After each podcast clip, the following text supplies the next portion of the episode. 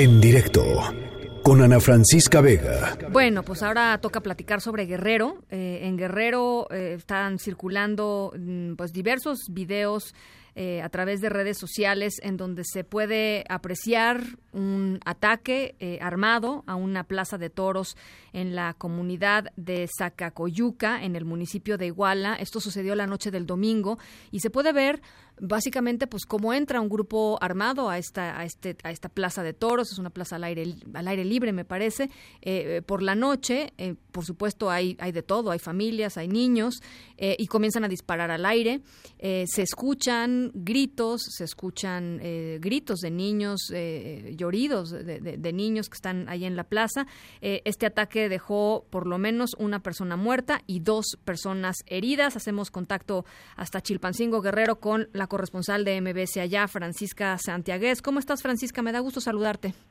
¿Qué tal, Ana? Buenas tardes. Dos personas heridas y una fallecida por el saldo de un ataque armado a la Plaza de Toros de la comunidad de Zacacoyuca. Esto en el municipio de Iguala, en la zona norte del estado, durante la noche del pasado domingo. De acuerdo con el reporte de las autoridades policíacas, los pobladores de la comunidad eh, presenciaban precisamente una corrida de toros por la festividad anual cuando fueron atacados por desconocidos. De manera extraoficial se informó que personas a bordo de cinco camionetas por lo menos dispararon en contra del lugar, quienes huyeron por la carretera federal con dirección hacia Chilpancingo. La Fiscalía General del Estado sobre este caso especial pues no ha dado un informe concreto, solo se sabe que se inició la carpeta de la investigación correspondiente en torno a los hechos para ubicar a los probables responsables de esta agresión a la población que ocurrió la noche del pasado domingo. Hasta aquí mi reporte. Gracias, Francisca. Muy buenas tardes.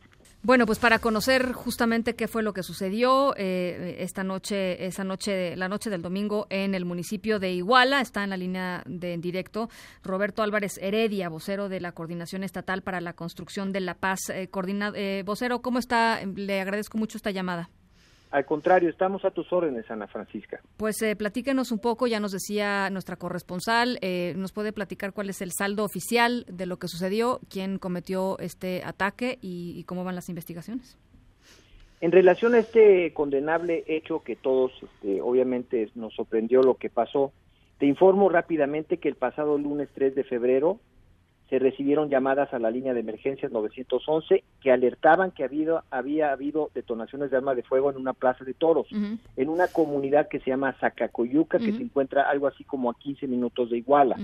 De manera inmediata se trasladó a la Policía del Estado, el Ejército Mexicano, la Guardia Nacional, quienes efectivamente visualizaron que minutos después de la medianoche del domingo para lunes había personas lesionadas por impactos de arma de fuego se les asistió para que con ambulancias de la Cruz Roja llevaran a las personas lesionadas a los hospitales en Iguala. Se habla de cuatro personas lesionadas, una persona eh, perdió lamentablemente la vida por la gravedad de sus heridas. Por estos hechos, la Fiscalía General del Estado abrió una carpeta de investigación y obviamente comenzó inmediatamente a entrevistar a testigos y localizar indicios para perfeccionar la carpeta de investigación que en estos momentos se encuentra en curso. ¿Quiénes son y por qué eh, fueron atacados? No tenemos obviamente información porque hay una investigación en curso, pero tampoco vamos a descartar que los hechos confirman que existe una probable disputa por el control del lugar. Hay que recordar que cerca de esta población, que se encuentra a cinco minutos del poblado de Tepochica, que fue conocido por a nivel nacional de que hubo un enfrentamiento el pasado 15 de octubre, donde hubo 15 personas que perdieron la vida en, una en una agresión que recibió el ejército mexicano. Y obviamente es una zona que hemos, eh, al seno de la Coordinación Estatal para la Construcción de la Paz, se ha visualizado un, un repunte en el índice delictivo, obviamente que esto ha llevado a la determinación de reforzar la seguridad en la zona y obviamente hay una investigación que se encuentra en estos momentos en curso y no se descarta que haya una posible un posible confrontación entre grupos delictivos por el control del lugar. Pero han sido identificados, es decir, no no no le pido que me revele, por supuesto, eh, las identidades, pero han sido identificados estas personas, los cuatro heridos y la persona muerta, y han sido reclamados por familiares. De acuerdo con la información, tenemos aquí anotado que eh, es, eh, ahí perdió la vida un excomisario municipal de una localidad que se llama Paintla. También hay heridas en otra persona, en una comisaria ejidal del mismo poblado donde ocurrió el ataque y, de otras personas que resultaron heridas.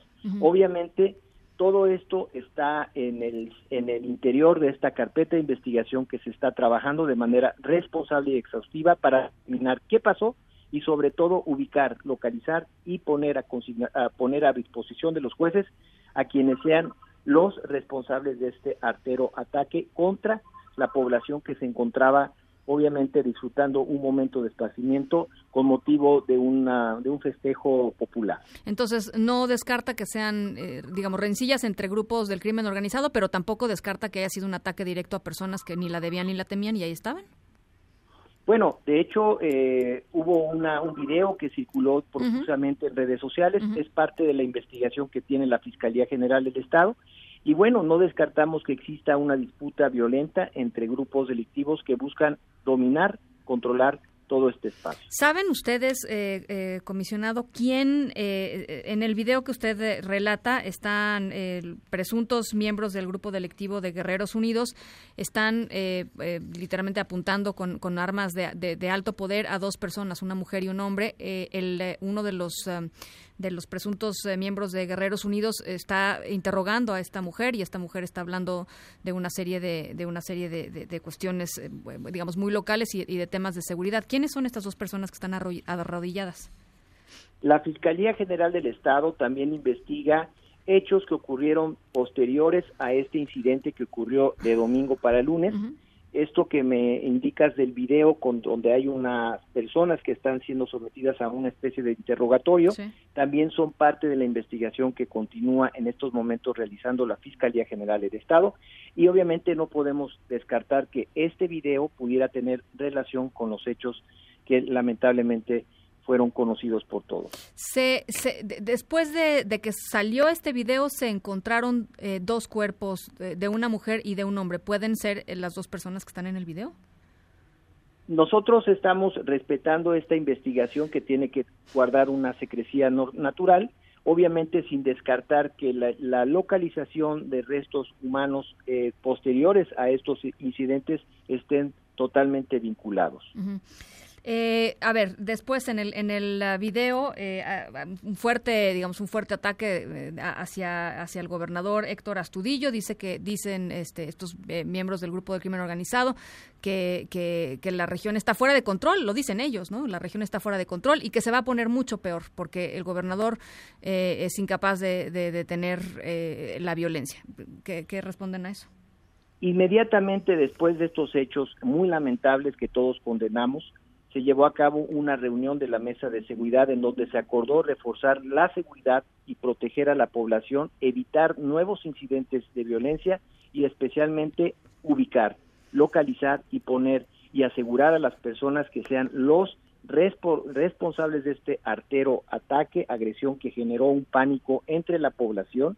Y obviamente la determinación que tienen todas las instituciones es de seguir combatiendo en coordinación y unidad de esfuerzos a estos grupos que están presentes en la zona y obviamente tienen que estar puestos a disposición de los jueces. Comisionado, aprovechando que lo tengo eh, en la línea, rápidamente quisiera preguntarle, eh, porque, porque la, la, percepción y el discurso y la narrativa es exactamente la misma y es, es, muy paradójico que así sea, porque en un caso estamos hablando de presuntos miembros del crimen organizado que dicen que el gobernador no tiene control sobre muchas de las regiones allá en Guerrero y por otro lado, eh, miembros de la policía comunitaria en Chilapa. Hace unos días, usted recordará muy bien, la presentación de estos niños que iban a ser parte digamos, de la, de la policía comunitaria y lo que dicen ahí es, pues, o nos defendemos nosotros o aquí absolutamente nadie entra eh, y, los planes de paz y los planes de pacificación y todos los esfuerzos que se han hecho, pues, no han rendido los frutos necesarios para que la gente viva, eh, pues, en paz, básicamente señalarte con toda responsabilidad que no vamos a negar ni desconocer los hechos violentos que ocurren lamentablemente en el estado de Guerrero. Sin embargo, decirte con toda con todo respeto y, responsabilidad que las instituciones están trabajando de manera decidida para combatir la presencia de estos grupos delictivos que obviamente causan zozobra entre la población. Vemos el caso de Cirándaro, en donde hubo una actuación inmediata de, de las instituciones, lo que ha evitado nuevos enfrentamientos, o en el caso de Chilapa, como bien lo señalabas, en donde hay una presencia, por un lado, de grupos delictivos y por otro lado, de civiles armados que se autodenominan comunitarios. Todo esto genera una situación bastante complicada que está siendo atendida y respondida de manera inmediata con toda la fuerza de las instituciones que están trabajando unidas y coordinadas. No hay problemas de coordinación, al contrario, hay una una, un esfuerzo compartido y obviamente las metas son comunes para todos. Bueno, pues ya veremos después y evaluaremos en términos de resultados. Le agradezco mucho, Roberto, que nos haya tomado esta llamada. Al contrario, gracias por la oportunidad. Roberto Álvarez Heredia, ya lo escucharon ustedes, vocero de la Coordinación Estatal para la Construcción de la Paz allá en Guerrero. En directo, con Ana Francisca Vega.